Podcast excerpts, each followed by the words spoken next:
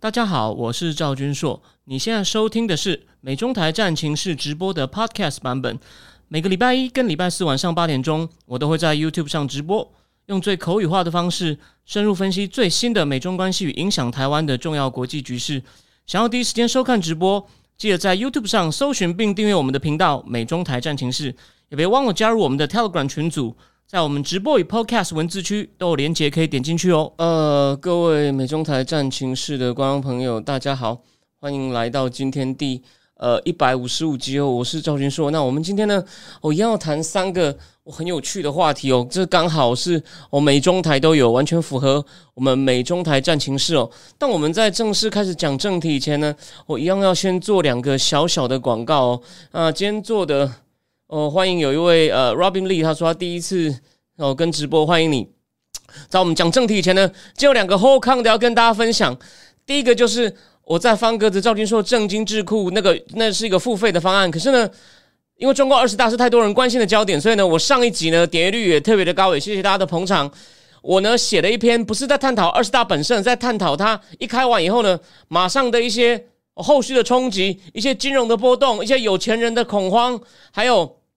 大家为什么预期哦？他们现在最关心的清零政策哦，房地产他会去扣刺激把它救回来吗？这些政策会不会改变？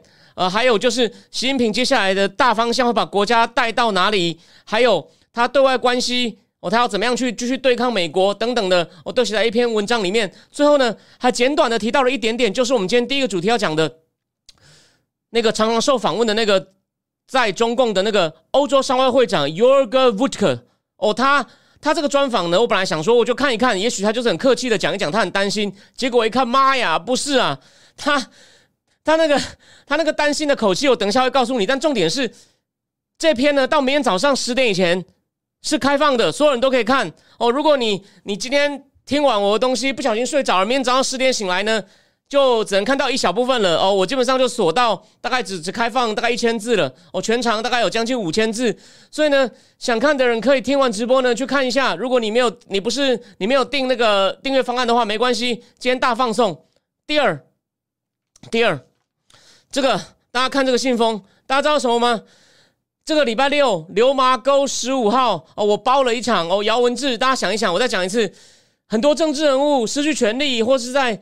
选举场上或在政坛失败失意退出政坛以后呢，要么躲起来哦，有的去做生意，那有的呢，我就变成失去权力后呢，就开始骂自己过去栽培自己的党。像台北这次有一个，也有一个市长候选人是那个，啊是以前民进党出来的，我就不讲是谁。算他没有到乱骂啦，可是呢，还是有在骂。然后他跟桃园那个那个顾网军那个现也会合在一起，咱们办活动。然后再加上那个民调之王尤尤教授，三个就一起哦痛骂过去的民进党。当然，民进党有些做不好的地方，或者没有做的够不够好的地方，你拿出来检讨可以。可是他们常常讲成民进党已经变成威权，我到这个是大问题，我们以后再讲。我我觉得这样有点太过头了。所以我的意思说，失去权力的人呢，会变得很穷很酸。穷不一定啦，但我是说那种心态。可是呢，你看姚文智那时候，二零一八年哦，不幸跌了一跤，又遇到。公投投太久，变成一面开票，很多人怕丁守中当选，就把票都投给我现在这位民众党党主席。然后呢，蒋渭水第二是嘛，又变耶稣了。但重点是什么？姚文智呢，也没有变酸，然后呢，也没有就这样销声匿迹，他还是默默耕耘去拍了一部很不错的电影，我已经看过试看版了，那我也觉得很棒。我我我上次讲过嘛，我九月九号是觉得。我很欣赏他这种好好做一件事，说我答应他包场。我心里本来一层疑虑，说会不会电影不够好。我看完当场的那一层疑虑都没有了。我就那那天他很忙，我没有。但我后来那天晚上我也有看到他哦，但我就不要讲太多，因为其他人没有讲出来。但我有看到他，我说我一定要包，呃，赶快跟我联络，我不要顾着喝酒。所以呢，当然我可能前面我比较忙，因为遇到大我宣传不够，还有票，你还来得及跟我登记好吗？就写到战情室的私讯，还有票。对，就像现在聊天室讲的。他们有点在颠倒黑白，把中国说成民主啊，民进党说成独裁。他没有了，我觉得把中国说成民主，那是已经到那是国民党的，他们还算这个底线有守住了。他们讲成是两岸一样烂，就说民进党变得跟对岸一样独裁，这这是我的感觉了哈，供你参考。好，那然后有人那个 M Y 有说他将来强化对台湾选认识做得好，希望不要呃，我觉得会有这个迹象的。好，那我做完这样的广告，就最后强调一下。要看免费文章的，明天早上十点前要快。那拿票的呢？因为我也有请那个我的网我的网红朋友胡彩萍帮我宣传，所以呢，可能最后最后是还我觉得数量还算够，可他帮我宣传以后呢，就不一定够了。所以呢，你你要快，你是那边看你边丢个讯息给我也可以，我等一下会登记一下，好吗？那原则上就就先这样，那我们就来我们就来讲这个这个今天的三个主题哦。那第一个主题呢，德国这个在在。对岸的欧洲商会会长，这个叫做 y o r g e v u k e r 呢，他常常接受访问哦。我以前看很多有关中共经济的报道呢，都会访问他，所以呢，他是个曝光率很高的人。我相信他一定跟官府的关系、中共关系也不错嘛。他有讲到嘛，就说你你来北，你来中，你来对岸看啊。我是看过发媒访问他，你看发媒《世界报》也访问他，他也说，你看中共的开放呢是。局部性开放，你看到如果是制造业呢，阿迪达、德国汽车啊，北京到处都是啊，麦当劳啊，哎，可是可是有些像银行啊这些啊，或者是比较服务业性质的呢，就被挡掉了。所以呢，不是全方位的开放。可是制造业他认为中国真的开放也成长哦，大家中国欧洲经济体带起来。那可是这次呢，他是接受一个德国媒体访问，但我看不懂。我先讲哦，在我讲他内容以前呢，我讲。我有些就直接告诉你他的回答，因为那回答的够惊悚，你不用管问什么了。那有一些我把问题请念，你再听他回答，还是很惊悚。我先讲几个关键句哦，It's over，已经结束了。It's dangerous，It's a big problem，很危险，大问题，结束了。毫不客气啊，我都在想，难道不会担心这个被被中共看到吗？虽然说这个媒体不是很大，诶，不知道为什么，反正我我就从一个地方我就看到有人引了这篇了。好，那这个专访一开始啊，记者先。就摘出关键句，什么关键句呢？习近平的同温层会变越来越小，然后呢，你必须要习惯一个事实，就是所有事情都会变得越来越独裁。在中共，你看讲的毫不客气，他说习近平现在有绝对的不受限制的权利。然后再来，他就先讲到可能会当总理的李强，虽然我上次讲过，你看他也讲一样啊。他这个专访在我上次播那集之后，我才看到的，因为才刚出来。前面两个总理，李克强当过温家宝的副总理，然后那个。那个谁啊？那个温家宝也当过朱镕基的副总理，可是这次呢，这个李强呢没有，他还没有当过全国中央性职位的经验，这我也讲过。然后再来，他还要讲这个李强啊，今年春天的时候不是很严酷的封城吗？就是大家怨声载道，可是呢，这不影响啊，大家骂他没有用啊，因为他对习近平忠诚啊，所以他一样赢得这个变成常委，可能还要还要变成这个总理，有没有？所以他就说，重点来了，你先得到一个职位呢，不在于你有没有能力。大家就记得哦，这边我可以透露一下，我在付费节目里面有讲过，我讲的那本书《Danger Zone》里面讲到中共成功，中共经济这几年能够这样子，过去四十年改革开放能够这么强，变世界第二大强国，变得能全面性的。如果我们讲到别的，按照美国现在拜登政府的说法，中共是唯一能在外交、经济、军事、科技上哦挑战美国的。全球性强权，那为什么能做到呢？哦，那这边呢，然后就放点福利，但细节就保留给有请我喝咖啡的人。但是他有讲嘛，中共能够做到有五大原因，我这边就只讲我我就不讲细的，细的要保留给那个付费会员。但有五大原因，人口红利就是一胎化，为什么？所以说现在就是年纪比我小一点的人，或跟我差不多的人，你看嘛，他们在十几年前。工作的那个壮年三十出头的时候呢，是没有小孩的，然后爸妈可能也死得早，营养不好，或上一代有被迫害，所以呢，他的很轻松，所以呢，造就他的经济负担低。第二，高层邓小平一手顶住，虽然说政治上是很严酷，谁不改革谁就下台。江泽民本来还有点保守，听到以后赶快改。胡锦涛也延续了这个路线，高层坚定的有好的政策在那里，但中层呢，就是说的以能力。用人为才，meritocracy。那现在 Woodker 就说没有 meritocracy 啦，loyalty 看忠诚有没有？这是这是第三个，第四个好的国际环境。那时候全世界都欢迎中国来啊，然后希望中国当一个负责任的，就是 responsible stakeholder，就是在这个体系里面的一个负责任的玩家哦。因为他对这个体系的兴亡，他也有好一起好，坏一起坏，所以理论上他应该负责任。就是美国的前那个应该是副国务卿佐利克讲的。哦，第五个，它天然资源其实还蛮多的，资源丰富，它是个资源丰富，对吧？山川壮丽，物产丰隆。但呢，这五个条件都一个个没有了，没有了。你有兴趣？我这样讲，恭喜新话，麻烦你看你愿不愿意请我喝咖啡，去听听看好吗？好，继续。然后他再来就说，在他要在在专访的一个问题里面，他要回答问题，就继续说，除了强调忠诚，反正习近平的小圈圈同温层越来越小了哦，跟以前比起来，好，这是个很大的问题。他说还有更令人失望的，在这个 Vodka 的看来啊，胡春华被赶出去了。他对胡春华评价很高，他说他做了很多好的事情来让外商的这个投资环境更好。哦，他才五十九岁，所以呢，他现在竟然进不了这个，连这个政治局都不让他进，好狠的，就你回家吧，或者是安排一个那种很闲的闲差给他，我可能就叫他帮忙去搞统战啊，给他一个基金会啊，或者对啊，让让让他去让他去做一些外交，帮忙搞一些统战吧，就类似像老王嘛，我上次不是讲过，我认为。郭文贵讲的很有趣哦，虽然你可能讨厌他，你不用尽兴。他不是说习近平现在把老王王岐山半控制住，专门派他去参加葬礼，就是让你去看葬礼。你迟早让他越看，觉得是不是哪一天我要我自己也差不多，大家来参加我的葬礼，就是给老王给他一些赛缺，让他出去。当然不竟然这样讲了，王金山的国际 connection 跟声望是不错的，但习近平这样也很狠呐，对吧？能发挥你的功，但都是你刚刚看到葬礼，给你一点心理压力哦。好，再来。然后他再来又说，所以说他认为哦，像这样子都是些他的人，改革派胡春华这种比较开明的都不见了。他就说，那个中国经济，他用英文，他我觉得是可能德文翻过来的。他说，The Chinese economy is not going to continue，就是说中国经济好日子不在了，我们再也再也不是说呃那种。经济的精英哦，他说在未来五个月内啊，经济像刘贺这些人呢，都全部都要一起都退休了。你看啊，刘贺、易纲、胡春华，哦，这些人都走掉了。他说，This is dangerous，他说这很危险，尤其是现在 Chinese economy is already crippled，就中国经济已经在跛脚了。你还把这些哦比较好一点的人，大家记不记得我去年战情室刚开始的时候就讲过，前财长楼继伟也出来警告，就是一些比较。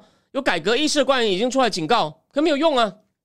好，再来，那个，当他这样讲很惊悚嘛，直接就说危险。记者就问他说：“那还谁是留在政治局里面呢？可以说是一个就是对商人很友善呢的背景呢？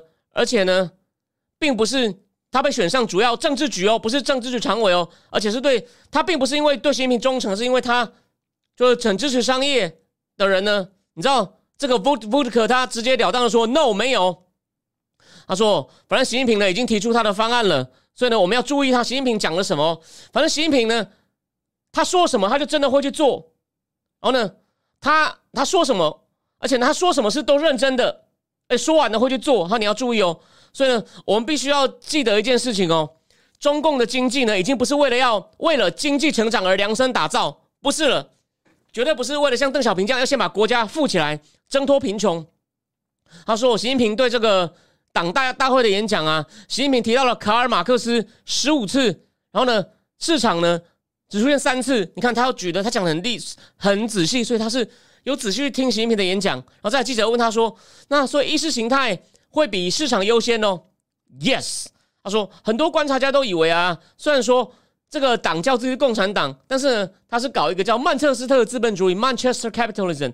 This is over，结束了，有没有？Big problem，dangerous，结束了。你看这个访谈才多少？虽然我有删掉一些，就是我觉得只是同一句话用不同方式讲，可是你看，但我没有删太多。然后再来记者又问他喽，那这个照你这样讲的话呢，对全世界第二大经济体啦的未来有什么含义呢？他说。我们已经习惯了经济成长、改革开放，在过去四十年大部分时光。那现在呢？中共已经是世世界经济引擎，可是呢，现在整个国家呢，它走一条全新的道路，有没有全新的道路？所以呢，我文章里面有进一步提一些，有兴趣的人赶快去看。明天早上十点以前，然后记者又问他说：“那你，然后你有？但我们都可以听到很多人说，习近平要重返毛时代，你同意吗？”他说：“这个不，他说不，他说。”我我不会这样讲，毛时代呢是充满了混乱跟不确定性，好多年。习近平是喜欢他讨厌混乱，就是讨厌不确定，讨厌混乱。哎，所以就记得我，如果你有看过我在思想坦克写那篇文章呢，我是有写过一件，我是有写过，我觉得这点他讲的不够完整。我同意他说的，习近平没有想要搞毛泽东文革，所以我现在反对人家说习近平要走文革化。可是呢，我在思想坦克那篇文章，我在介绍我那篇文章的时候，我就在我的脸上写说，习近平要走回正统的毛路线。什么正统毛路线呢？不是靠群众打砸抢来逼官僚进行各基金革命，而是他回到正统的建，把党建立很强，党要带领国家，带领国家干嘛？对抗帝国主义哦，发展科技。增强实力对抗帝国主义，记得发展科技，增强实力对抗帝国主义，就这三句了啦，没有别的哦。虽然这三句都没有什么特别，都是很普通的话，但是我忽然这样，我今今天就讲这节目，忽然讲到这三句话，我觉得这是最好的总结。不信你可以去问别人。所以呢，这是个 new pass。那市场你能不能发大财，不关我的事。你有点用处，我也许党会利用你。所以呢，他是要回到正统的毛路线。大家记得哦，所有我看过的西方写英文的高手。都引用到他们的一句话：“党政军民学，东西南北中，党主管一切。”就这个意思。好，再来记者问他说：“那这个这个成长模式啊，就说就说你会说过去三四年的这种中共的成长模式呢，已经死掉了？”Dead？Yes，是的。他说：“我们已经很清楚的看到，哦最明显的象征就是什么？胡锦涛被拖出去啊。”他那个访谈就这么短，这句话就你看胡锦涛被拖出去啊，所以他就说：“那你怎么解释胡锦涛被这样拖出去呢？”这边先打个岔，大家就记得，现在有更明显的画面出来了，更更长一段。我们看一开始，胡锦涛想要看令记，他想要看一个那个文件嘛，哦，立战书一直不给他看，你应该有看到那个后来又又出来一个画面嘛，就胡锦涛，所以郭文贵讲的大概是大致上是对的嘛，就说这个文件怎么我的文件上的名单跟好像你们你们要通过的政治局常委这个委名单不一样啊。对啊，胡春华哪去了？王岐山哪去了？韩正哪去了？就是王岐山，虽然本来就不是常委，王岐山可能应该还在政治局吧？哎，怎么胡胡锦涛名单上有？怎么这些人都不见了？那当然，棍棍有一段我觉得有点夸张，不知道是不是夸张。他的意思是说，我再帮大家复习一下哦。他说胡锦涛一开始在讲的时候呢，韩正、胡春华、王岐山都想要来看怎么回事，但我觉得他们应该没这个胆，所以这段我有点怀疑。可是呢，胡锦涛。你有看到那个补补上来的画面？因为我猜你可能看过，我就这边不放了。立战书就不让他看，哎，没没没，你你，他怕当场被揭穿呐。然后呢，后来真的把他的文件呢，偷偷的，反正就给了王沪宁，给立战书拍的王沪宁。然后保镖来说，王沪宁就递给，就递给那个保镖，那个文件画面上都有。那真的是就是在我挡住胡锦涛，不要让他戳破。就是有人阴我，连老领导都敢阴，连我坐在行旁边都敢阴。你看这多夸张啊！好，那再来哦。所以他就说，问他你怎么解释？回过头，你问他你怎么看待胡锦涛这样，就像被这样拖出去呢？他就说，对，这就是一个旧的时代已经过去的一个完一个象征哦。这表示旧的模式就是，还有就共治，党内不同派系的靠共事共治呢 dad 也死掉了。然后呢，而且他说，他提醒我们，你看，就跟我们大家讲的一样嘛。你看，还有很多人坚持胡锦涛只是健康，或者有人说什么老人痴呆在发作。马英九在 NYU 的老师孔杰荣还说啊，胡锦涛可能只是生病了，在那边闹，在那边乱闹，习近平只好把他拉出去。这边借一句郭郭文贵的话，我放你的螺旋屁！人家在对岸的欧洲商会会长说，他说没有任何一个 senior party official budged，没有人敢动啊。胡中华不就这样吓成这样子？李李克强还是对吧？然后他说，他说没有人出来支持胡锦涛，然后呢？每每个人都坐在那边，with a petrified expression，脸都僵掉了，就是大家不知道该，大家吓死了，在惧怕下不知道该怎么办。哦，再来，再来，再来！记者又问他说：“那现在四十年已经过了，邓小平四十年前决定改革开放啊，就经过毛时代那种很灾难性的啊，那现在呢，不能可以搞个人崇拜了，怎么会又回到这样呢？”问他说：“怎么搞的？怎么搞的？”他就解释：“哎，这是我这样坦克文章里面，还有那个 Now News 我写两篇也都有解释。那他这个当然比较短。哎，他跟我讲的有讲到一样的东西。他真的是他不只是懂商业，或者只是懂跟这个跟中共打关系公关哦。你看这个人当时商会会长真的是程度相当不错。他知道他讲吗？他说他就跟苏联对比哦。他说有三点。他习近平啊，他当初就是借鉴苏联，他很担心苏联经验，他一定不要重蹈。”哪三点不要重？他讲的真的很好，这非常有水准。第一，当初赫鲁雪夫不是在一个大会上批判斯大林的恐怖统治吗？就否定了，等于是否定了斯大林的合法性。戈巴契夫上台后搞开放，也就可以批判以前苏联那种僵化计划经济跟高压统治恐怖。戈巴契夫允许，哎，就等于就把你的根挖掉了嘛？你否定以前统治方法的合法性，他为了要让这个体制重新有有活力，哦，不要打破它的僵化，要能够追上西方，要变得人道一点，让人家可以骂以前。习近平觉得这开玩笑，把我们党根都抛了，不行。他看到这一点了，他就是所以说，像以前啊，邓小平在还会说毛泽东是七分正确，七分七分功，三分过。他说不行，习近平不准大家这样讲。他之前不就把课本里面的文革那个胡搞，这么很多很残忍的事情讲成叫艰辛探索吗？哦，再来就是习近平呢，也他也认为，就他他不但允许大家去看斯大林的黑暗面，然后搞什么加速，戈巴契夫才有搞加速跟改革，他认为不可以，这个呢就导搞导致他们，他这改革是比中国就是连政治都有改革。开放跟改革，这个改革是指政治经济都改革。中共是只有经改，习近平意思说绝对不可以搞这种政治改革。第三呢，就是伊尔钦时代呢养了一群那种寡头啊，有没有那个 Ukos 石油那个 Khodorkovsky？他现在常常在西方写文章骂普丁哦，因为他那时候被普丁逮捕下狱，判了应该十年，但后来放出去了。就寡头嘛，伊尔钦时代有寡头，普丁时代有寡头啊。那个啊，现在俄乌战争里面最红，一直想要棒棒调停的 Abramovich 还被下毒，有没有？可能是被强硬派，那叫做 Silovaki 强力部门下毒，因为因为他不想和谈，觉得普京我们一定可以打赢。他意思就说，习近平也很忌惮，像伊尔金时代都被寡头控制住，普京是能够控制寡头，可是对习近平来说，对我也可能也在像普京控制寡头，所以呢，他就说马云这种人呢，我就会就会倒霉。所以他认为习近平呢，他是非常的一致的。他说。反正就是他很仔细研究了苏联为什么倒，他要避免，他已经从中得到结论，所以呢，他绝对不可以这样。而且呢，他希望呢，共产主义能够变成一个可行的模式，就是西方吸收，保持一定程度开放，西方吸收西方的知识技术，然后呢，跟资本主义对抗。好，那再来，当然就会问了，那这样的话，你这样讲，未来跟西方关系会有什么含义呢？从你从你这样讲，他就说，中共的外交政策呢，当然会变得更。强硬独断，而且呢，对抗充满对抗性。好，习近平用了斗争，在他的党代会的演讲里面讲了十七次，然后呢，有就是，然后呢，还有讲了十二次。那个好像就是指到斗争呢，讲到要跟某人斗争，是暗指美国啦，就说没有指对象的斗争用了十七次，然后呢，讲要跟某某某某强权斗争，就暗指美国十二次，讲了那么多次斗争。反正中，然后为了要做到斗争呢，就要变得更自给自足，然后要让我们自己要建立一个堡垒，跟俄罗斯一样建一个堡垒，让人家无法攻破我们。哦，就这样，基本上这就是他的外交政策，外交政策的走向。哦，再来呢，他有提醒我一件事哦，这个呢，如果你是会员，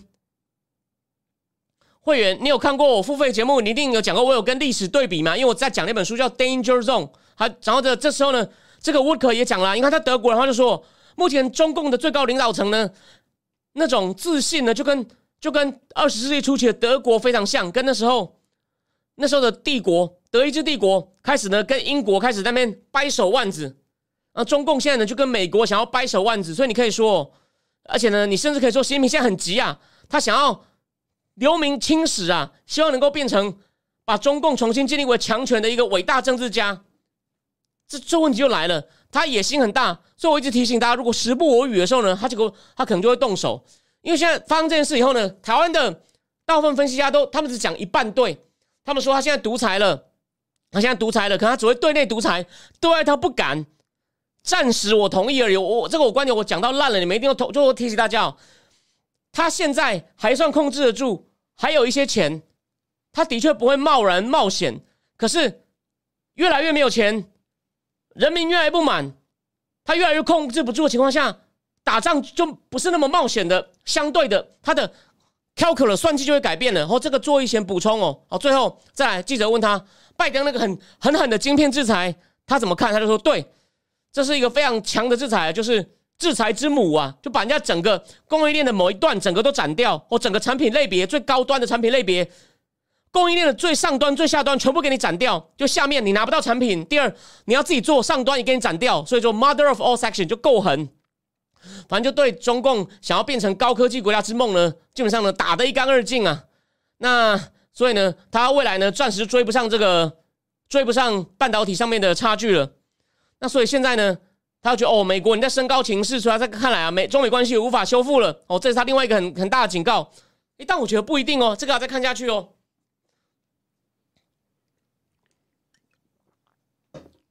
应该这样讲，我欣赏拜登政府这个狠狠的动作。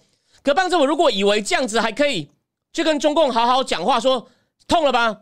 要不要好好来谈，听我的话啦？No，我怕他又变回去了。你要继续说，打一下痛了，对不对？要不要第二下还不听话？而不是说哦痛了哦痛了哦，那我们现在可不可以好好谈？No，千万不要再心软。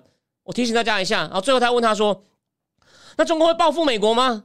既然被拜登政府这样狠狠打一屁股。他说：“这就是大卫与巨人，就是哥大卫与巨人哥利亚战争啊！中共就大卫啊，一个小矮子啊，根本比不过这个巨人哥利亚。他们能干嘛？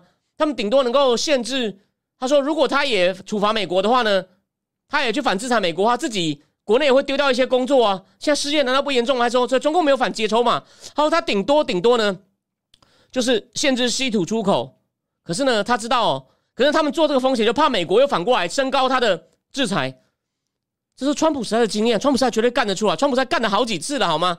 他们互相这样关税一直打上去，一路上一开始先中兴赔掉，华为赔掉。可是拜登政府呢，有有没有这么硬？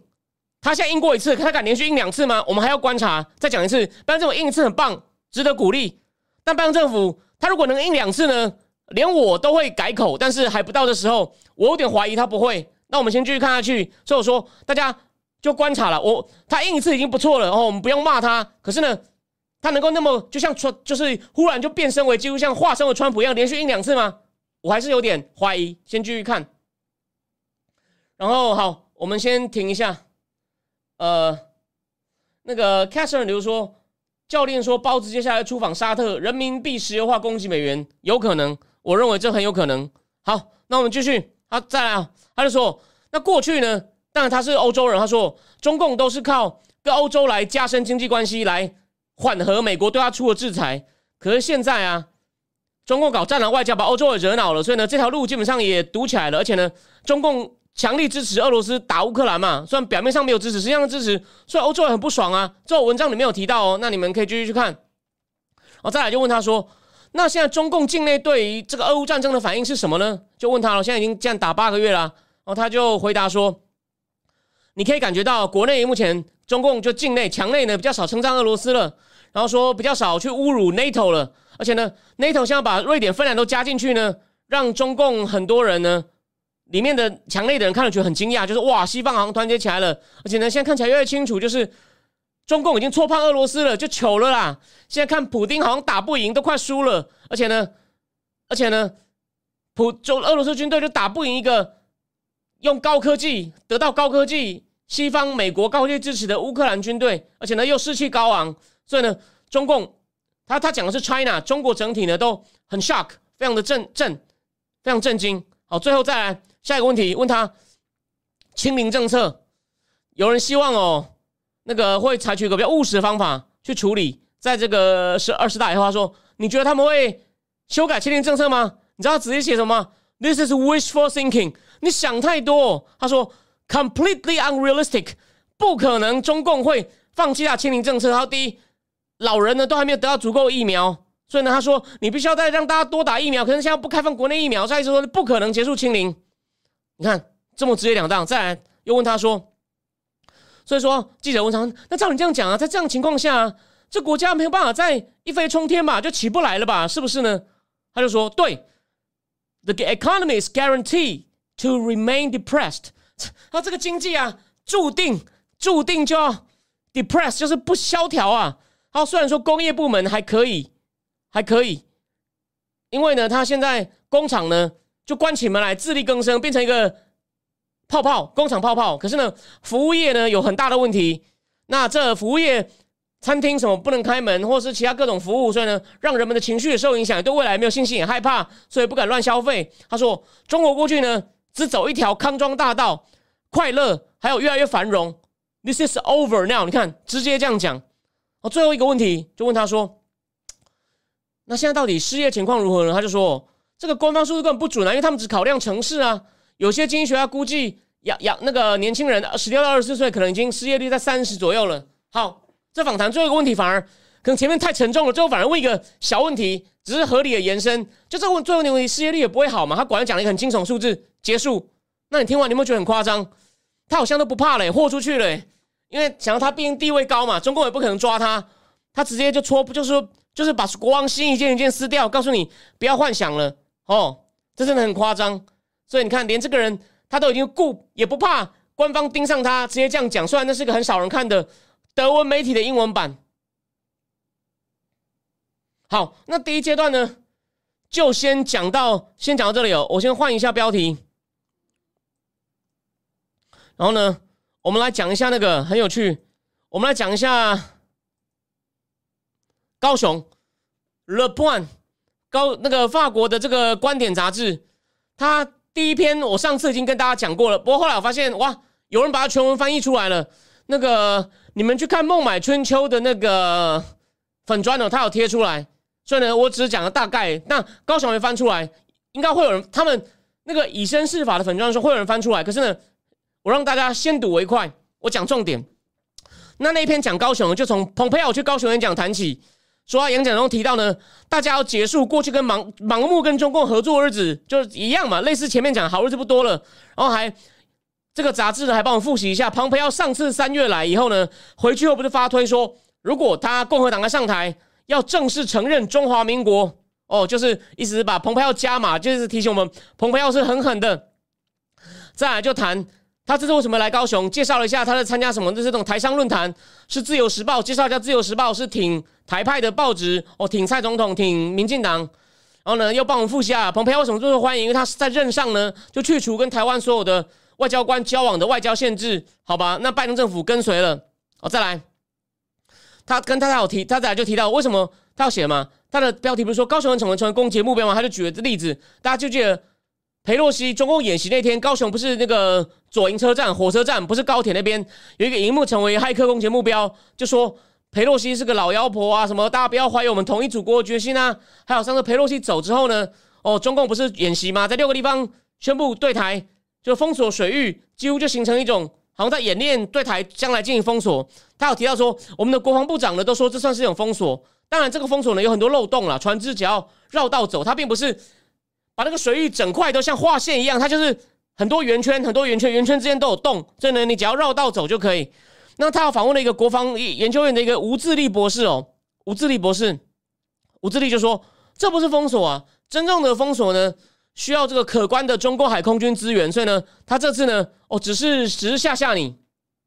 可再来，再来就妙喽，他访问了一个应该高雄港的船长，他那船长就有点不爽，他觉得啊。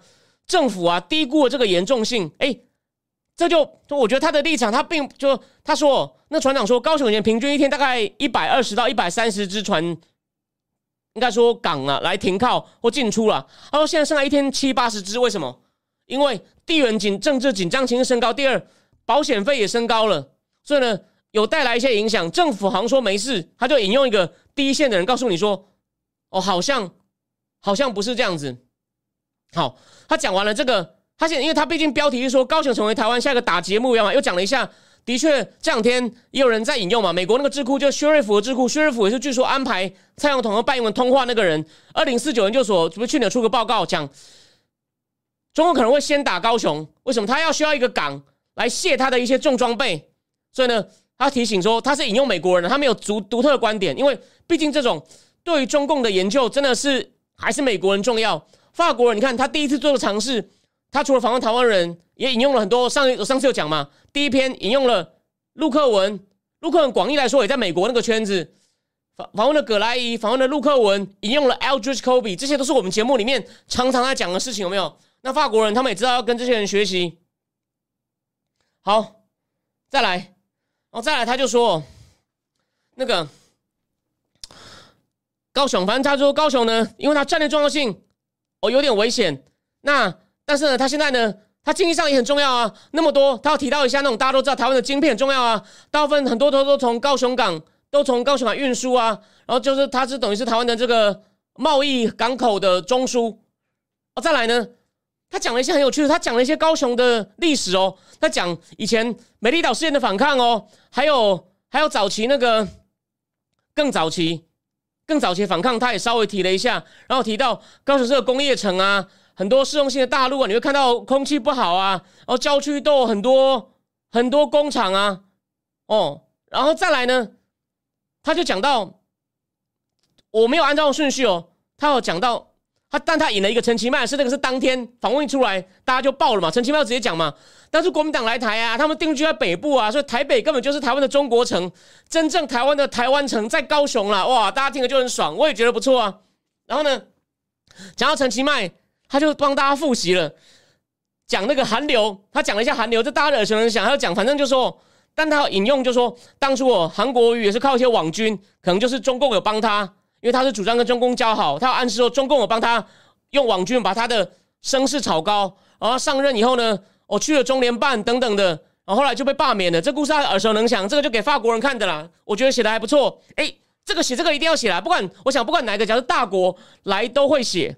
可是呢，可是再来，可再来蛮奇妙的哦。他写了一个很细的东西哦，他讲到二零一四年的高雄气爆，你想不到吧？然后呢，就访问了当地人，说后来台积电帮忙复建呐，帮忙重新建呐，路也变大啦，然后呢，路也拓宽啦，一变平啦，那边的商业又复兴了，很高兴。他访问那边一个美法师，他化名叫做 No No，哦，这是这这个这是这个他再来讲的一些部分。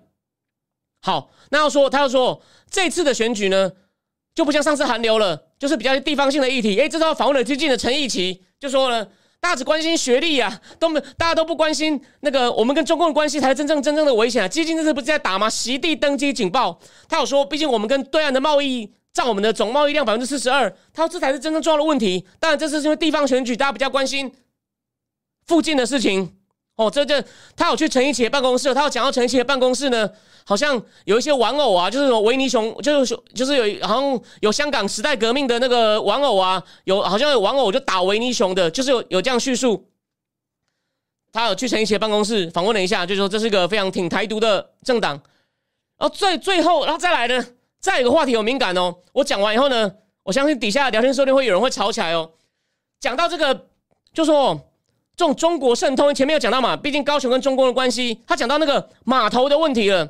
这几天时代力量不是有在吵吗？因为这观点他讲到了，就是那个其中有一个码头啊，有一个他就说这个码头是交给那个背后的那个有中资嘛，然后有中远集团等于有参与了，而且呢，那个码头的设备啊，就那个起重啊，像那个像那个像那个马。在那边弄拿拉那个货柜东西啊，是叫做振华重工。振华重工是中国交通建设集团底下的重工业公司所营运的。所以呢，他就说，反正这个其实报纸上就是你自己去 Google 一下，你只要打高雄黄国昌都会看到。他们说，阳明海运背后有中资，然后阳明有参与码头经营。虽然说目前我们的官方回答，这是我自己补充的，说。我们一切呢？他们只是出资，他们没有参与经营。每年港口的安全啊、检疫啊什么，都是我们自己官方执行，所以没有这个疑虑。但是实力还是有在打。他就访问到林宇凯，他就说林他林宇凯见他时候穿着竞选背心，然后林宇凯靠近港口的时候呢，港口的人就很怕他是来，他就是啊带媒体来把事情闹大。然后呢，林宇凯林宇凯又说这件事真的很悬。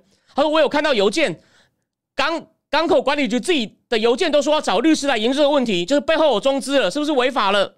他就访问了林宇凯，而且呢，他有记者有拿这件事去问陈其迈哦。他发文里面讲哦，陈其迈开始把话题带开哦。你看这个有点，这个很妙哦。他说陈其迈就讲说哦，我们很防那个什么五 G 啊，我们有防很防资讯战啊。台湾最好的是用民主跟有活力的公民社会去对抗中共啊。他说陈其迈没有正面回答，陈其迈闪了这个问题。我所以这个后面当然要交给我们自己啦，我们不能就说。我们很希望得到国际重视，你也一样，我也一样。可是这个问题，我们还是要自己解决。所以呢，我认为，不管你对实力的看法如何，点出这个问题了。所以我后来去看了一下相关报道，因为法你不可能叫法国人只是做一个专题就追很深嘛。除了这个管码头的阳明海运背后有一个中资的公司以外，它入股三成。但目前我们政府的说法是，他不参与营运。哦，第二个好像还有两个码头，六五六号是被另外一个公司有租下来。他说到期后就不再续租给他了，所以看起来啊，这次实力问的东西呢是的确是值得处理的哦。这是我看的初步看法，我们研究很深哦。虽然我今天看完法国报道以后呢，我有再去做一些功课，我我有在做一些功课。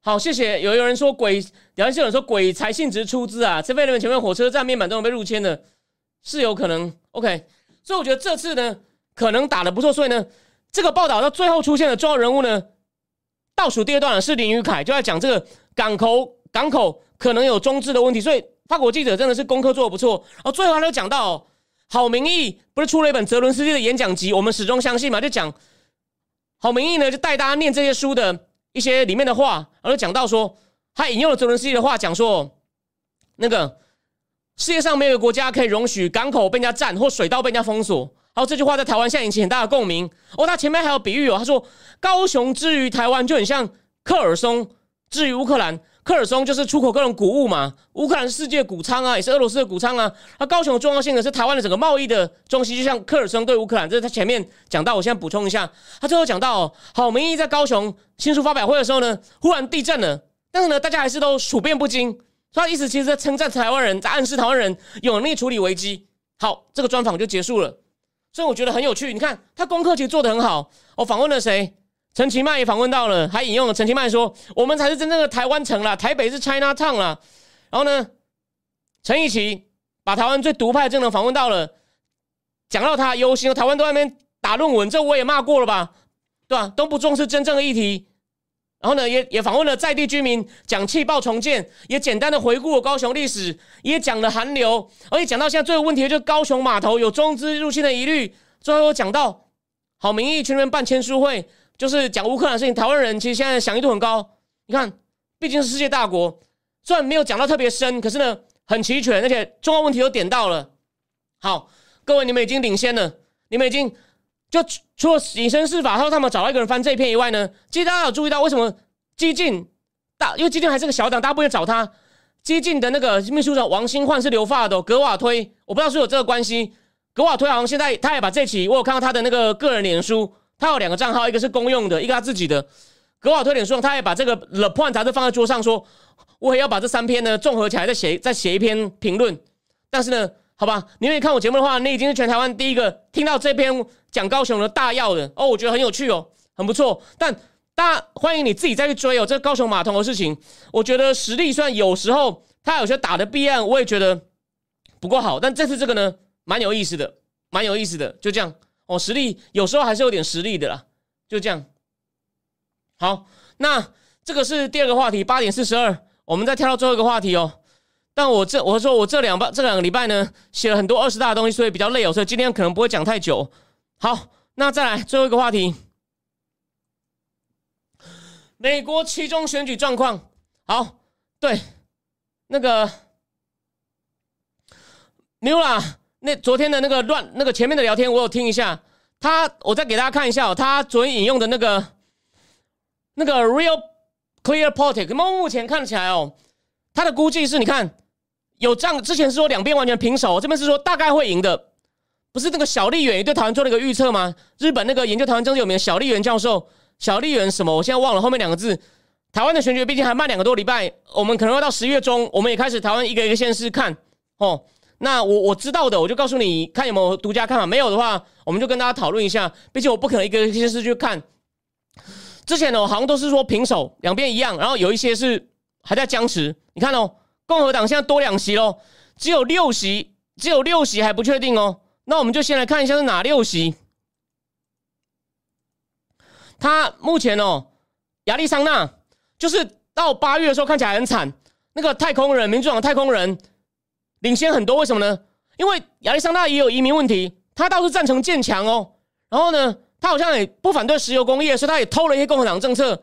这样就是老挑战者是新人嘛，比我还小，才三十六七岁的一个叫呃 Black Master，川普跟 Peter Thiel 支持的，但现在也追得很近了，就是追到已经有希望翻盘了。虽然他好像他还是领先一点，所以亚利桑那呢，亚利桑那呢已经很靠近了。然后再来乔治亚。乔治亚，这个奥米乌拉有讲过嘛？乔治亚就是那个牧师 Warnock 跟那个足球明星大学海斯曼奖得主 Herschel Walker。Herschel Walker 说：“我禁止任何情况下堕胎，就自己好像有两次人家说有了女生指控他堕胎，但是呢，没有好像有闹得很大，可是呢，共和党大佬还是支持他，Lindsey Graham 去站台，Tom Cotton 去站台，所以呢，目前也拉得很近哦，还有的玩，还有的玩。然后再来就是另外一个，另外一个比较妙的，应该是那个，应该是 New Hampshire，New Hampshire 这个 Maggie Hassan 民主党的女参议员哦，领先的幅度也已经剩下一点点了，所以呢，跟她。对战的那个共和党的人呢，不能说没有机会，应该叫做 Bulldog，他好像是 Mega 派的退休的军人。然后再来，内华达州现任的又是民主党女参议员 Masto 被共和党一个应该是应该是检察官、检察长那个 Lexo 也追得非常近了。这些都是虽然说民主党还略微领先，可是共和党有可能翻得回来。再来 Pennsylvania，等一下我们会讲 Pennsylvania 昨天那场全美瞩目的辩论。我几天前就在讲说，这场辩论绝对不是这样普通的候选人辩论，诶，这是一场全美瞩目辩论。我等下告诉你，有人讲了比我更夸张的说法。我等一下告诉你，我等下会仔细讲 Pennsylvania 这场辩论一些大概情况。然后呢，再来这个是那个 Wisconsin，Wisconsin 的 Ron Johnson 呢，他被他的对手追得很近，不过对手呢也是个进步派的，所以华尔街日报说，民主党这次呢有点自废武功。他如果吹温和派的呢，有可能就会把共和党打下去了。就呢，还好 Ron Johnson 对手是个进步派的，进步派有时候还是会吓到人。所以呢，这六席很关键。可是你有没有想过，假设是上面四个民主党赢，下面两个共和党赢，那还是五十五十。所以呢，只要共和党在这三个里面呢拔下一个，只要拔下一个，任何一个就赢过来了，那就很有趣了。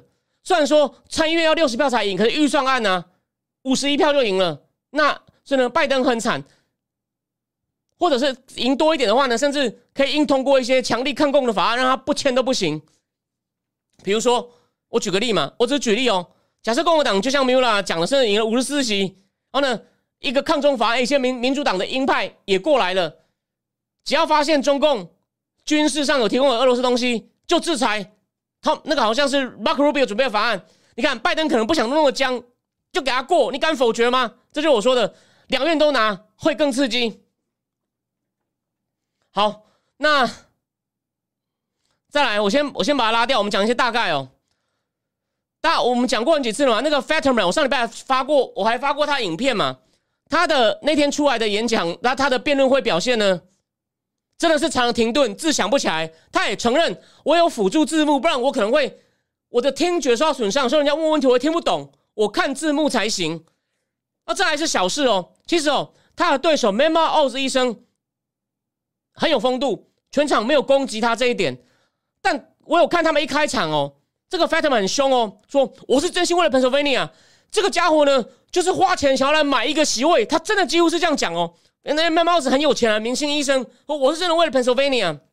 然后说好，大家都知道，大家最关心问题，房间里的大象，我呢，我中风过，反正我现在好好的。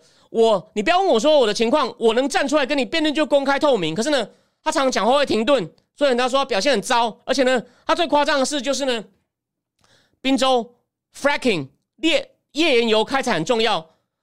Fetterman 之前一六一八都说我绝对反对 fracking，我们要找到其他方法替代这种非常不环保的东西。就他这次呢说。呃，我支持 fracking，我支持 fracking。他没有讲出什么理由，也没有解释什么。他现在转向了，就在那边重复，我觉得有点停顿，就是中风还没好。呃，我 I support fracking，I support fracking。然后我一下子又讲成 I don't，I don't，又讲了 No No No，I I support fracking。所以呢，就是他不但立场不一致，你还看到他讲话又有点停顿。那个停顿不是说他他尴尬在想，是他要讲他要不顺了，一紧张他那个他还是有点失能的情况又又出现了。所以呢，我认为 a m a Mouse 呢表现的蛮好的。再提醒大家哦。眉毛子表现不错，很有风度。他并没有质疑说你中风了，拜托，眉毛自己是专家，心脏科医生。他说我懂这个病啊，他没有他没有拿这一点去攻击他的弱点。但这是全美瞩目，所以呢，我我在我脸上写说这场辩论全美瞩目。你知道《华尔街日报》他这次说有一个有一篇评论的标题什么？他说我们这次连 midterm 其中选举都有 October surprise，都有十月惊奇。什么是十月惊奇？Fetterman。那他要批评的就是说民主党呢？他们呢？这民主党这几年问题太往左倾，变太多进步派。然后呢，在一八年的时候，其中选举大家想修理川普，所以呢，那个 AOC Alexandra Ocasio Cortez 那种很左、很进步派又很天的，打败了一个民主党很厉害的老将，什么 John Crowley。那时候民主党内部就觉得完了，我一定要往左，我一定要往左，才会在民主党能够生存下去。他说那时候大家是为了惩罚川普，你这样往左无所谓哦。二零二零呢也无所谓，可是呢现在换你执政啊，但民主党现在在搞什么事情呢？就两件事啊，还在往左转。然后第二，攻击川普，说选共和党就选川普。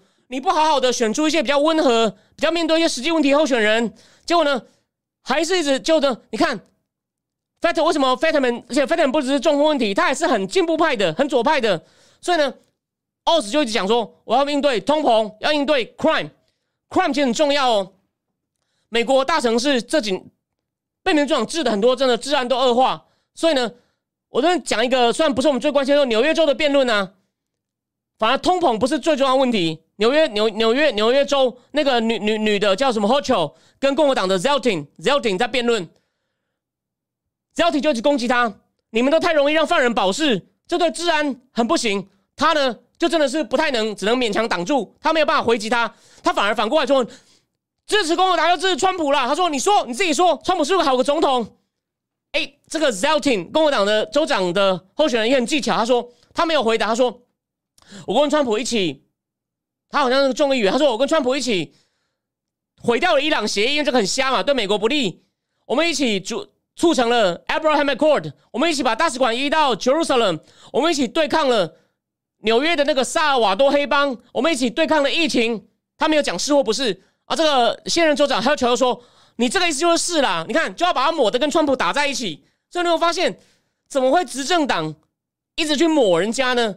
所以连。民主党本身，Bernie Sanders 还有另外一个 Chris Murphy 两个算重要的参议员都说，你们要讲堕胎可以，你们还是要把问题回到经济。你要提醒大家，共和党这样搞经济是不利的。就说他不，当然通膨可能要回避，不要主动提通膨。可是呢，美国人目前最关心的百分之二十几访问选民，百分之二十几最关心的是经济，不只是通膨哦，通膨的经济部分，比如说股市现在大跌嘛，他们很多的退休金账户就缩水。我这就是，这就是一个问题，这是一个问题。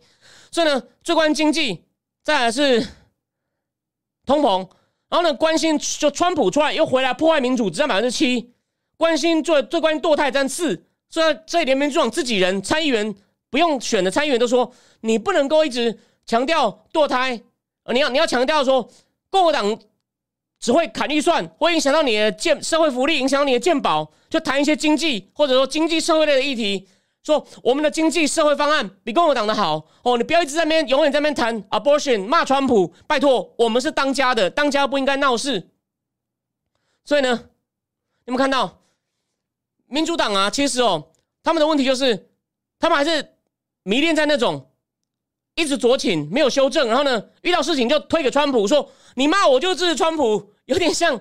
我举个例啦，台湾呢，台湾就蓝营的呢，有时候被骂急了，就说好了，我中共同路人了，有点这样子嘛。但我觉得有些绿的过头了，就是他讲的东西你不同意可以，可是他讲的东西都很瞎，也不代表他是中共同路人。有一些真的是，可是。有些绿的呢，就是永远都这样讲。那蓝营就真的开玩笑，对了，我没台湾价值啦，我中国同路人啦，我是觉得不要过头。那民主党也是过头，也是过头啊。反正不管，只要你骂他或讲共和党好话，如果啊，你川普一伙的啦，你破坏民主了，你要 insurrection，你要起义，你要毁坏民主，民主党这个问题。所以呢，我们目前下礼拜还会再补充更多。目前看起来呢，他们说共和党的众议院呢有希望赢得大概两百四十席左右哦。目前。两两两边的差九席，民主党两百二十几席，共和党两百一十几席，而共和党是有机会到两百四十席哦。参议院呢，哦，民主党昨天给了一个数字五十三，那我刚刚算给大家看，就是目前看起来啊，五十五十是没什么问题，但就是关键四周要突破一下，甚至还有再上去。我我比较保守一点，可是已经不输了啦。现在就是前面是就是还是稍微落后，但落后到一定可以扳回来四周，看能突破几周，大概是这样子。所以呢。情势还不错，好吗？那目前情况就是这样。那最后呢，我帮大家补充一点：中国的房地产呢，不但是不管是环比或同比，又不管跟去年比、跟上一季比，价格卖掉的地板面积都要往下降。新屋开工或者你不管是成交套数卖出去的那个成交的那个平数都在减少。如果是指新屋开工啊，跟去年比少四成，哎，少好像少到快四成，很夸张。新屋开工的案件还是面积这种东西，大概都少四成。所以呢，你看这个，我说嘛，癌症稳定扩散，我我是参考财经冷眼，他还是说，像就说类似像中国版的次贷危机，次贷危机跟房地产有关，中国的房地产危机其实已经出来了，只是它硬压。所以呢，我最后讲一下哦，我那我那个免费开放文章，如果你懒得看，我就告诉你我的结论哦。所以我说了嘛，他暂时没有时间打台湾，他国内火都救不完，会越烧越大。而人民呢，他的要么房子盖不好，要么房子现值往下掉，他的财产财财富缩水，甚至就是裁员又封城，会会会越来越多人赶起来，稍微小小的抗议，虽然那抗议推不倒政权，可是呢，会让他越来越焦虑。哦，越来越不需要分散心力，没时间去搞美国，或没时间搞台湾，他国内内部就要压，厕所里面会贴标语，而各地呢经济这个偏远省份会先倒，会这样子。但是，然后呢，经济呢，其他民营的呢对他没有利，他才不管你，他会优先搞那些科技，研发高科技。可问题是没有成果怎么办呢？所以你看，新的东西涨不来，后面一直失火，前后夹击，所以呢，有一点小小机会，它被推翻。有一点小小机会，目前还看不出迹象，所以我现在不知道谁会推翻他，所以我不能告诉你。但是我跟你讲，从逻辑上来说，他在恶搞被架空被推翻的几率是有的，只是现在看不出是谁。他胡锦涛说不定会反扑。虽然郭文贵这个爆料，我就是半信半疑。他说郭文贵甚至这些把讲错了，胡锦涛还有一些像韩正这些人都被控制住，以隔离为名，就怕他造反了，因为怕报复啊。就你 你这样这么粗糙，对老领导这样子，然后国内搞成这样子，我。我我反扑你是为了国家好吗？我这就不叫不是我政变了，是我看你要把国家毁掉，有没有？我举个例子哦，但很难。当年为什么四人帮能被抓？习近平虽然没有搞像四人帮那么糟，可是呢，他再这样搞下去呢，真的是会有类似四人帮的后果。当年是李先念国家主席偷偷当联络人传话，那年代可没有手机啊。在邓小平跟叶剑英之间传话，叶剑英有军权呐，那现在都不知道军队谁愿意，现在没有新的叶剑英啊，所以看不出来。但是呢，反正重点就是国内失火越来越大，习近平压不压下去呢？我不知道，这个我我没有那么神，压得下去就还好，就让他那边忙吧。但希望美国能够出拳打他，所以我才说，不要那么打一拳很好，能不能多打几拳，或者是你不打就共和党赢，让共和党帮你打，那。让他内外交迫，然后呢？但如果他压不下来，美国又打他，可能就被迫跳起来。但他跳起来时，他已经很虚了，所以大家不要怕。我说了，我一定下次要给你看我买的跑鞋或者是运动服。但是呢，为什么我要练？因为会赢，准备好就会赢，没有什么好怕的。要打就来，这个账该算一算的。我再提醒大家一次，最后总结一下：如果你比较晚来的，我几年前就写过，东亚需要一场战争，让日本变正常国家。让北韩流氓政权消失，南北韩统一，让中共消失。然后呢，我认为短期内，哦，有人可能会怀疑说，虽然我觉得中华文化不用那么否定，但是呢，短期、中期内，我觉得我是独派。哦，中共他们就要民主化的问题很多，我们就先独立。对，那以后要不要统，那是我的孙子，我也看不到了，关我屁事啊！我的孙子要，对你不能干涉你孙子吧？但我活着的时候，我认为。只要那边不管我们了，读啊，为什么不读？但你要选中华，继续选中华民国当国号，我也不反对。但法理上独立，我赞成。就这样哦。那那目前，所以未来一两年会有很大变化。所以呢，你如果想要看一些不同的主流，或者是资料跟风分析的话呢，欢迎你订阅。如果你往，或者欢迎你帮我推荐给我朋友。因为当然，我这边跟讲一个奇怪、很妙的消息。我再让我扯一下那个人，我暂时也觉得不需要讲他了。说我没有正当工作那个人，我告诉你。我们公司决定去年、明年四月不去上海参展，所以呢，我可以再做一年的业务。所以呢，明年我可能要跟我老板出去出差，所以我们有些节目呢，我会再跟米乌拉、跟阿秋讨论一下，可能会在海外、在东、在亚洲各个国家直播，有一两集，偶尔就会在海外直播。我可能就我就说我没有那么多时间准备，我可能就聊一些国内外大事，然后呢，让你看一看一些国家。我会跟你讲，我在路上走，观察到一些当地的一些好几年没去的变化。然后呢，我就感觉，因为张武常讲过，你走过一条街，你厉害的社会科学家绝对不是每天在搞统计画图，是你走过一条街要知道发生什么事。我会有机会去东南亚、亚洲、东亚，我大概负责除了对岸以外，我大概负责快十个市场，我也一个去。那不时我就会在那边直播给大家。但你放心，如果你是订户的话呢，文章不会拖。带大家读书的可能会延后，因为我一面出差一面书可能不一定看得完，就可能会调整时间。那美中台暂停是原则上会继续，但时间或就是怎么录呢？我会再跟他们讨论形式，不会那么快。但明年开始呢，就会有这个机会了。海外我们就有海外直播场了，好吗？对，就是这样子。OK，谢谢。我这边看一下那个，哦，这是这是零零零度的，这是零度的。然后有人说房产税会不会执行？有可能，他没有钱啊，这是一个要钱的。这还算比较，我这还算他没有产权收房说是很过分了。我我的文章里面有写，富人怕被开征新的富人税，所以都在跑，都在跑。他来开打啊！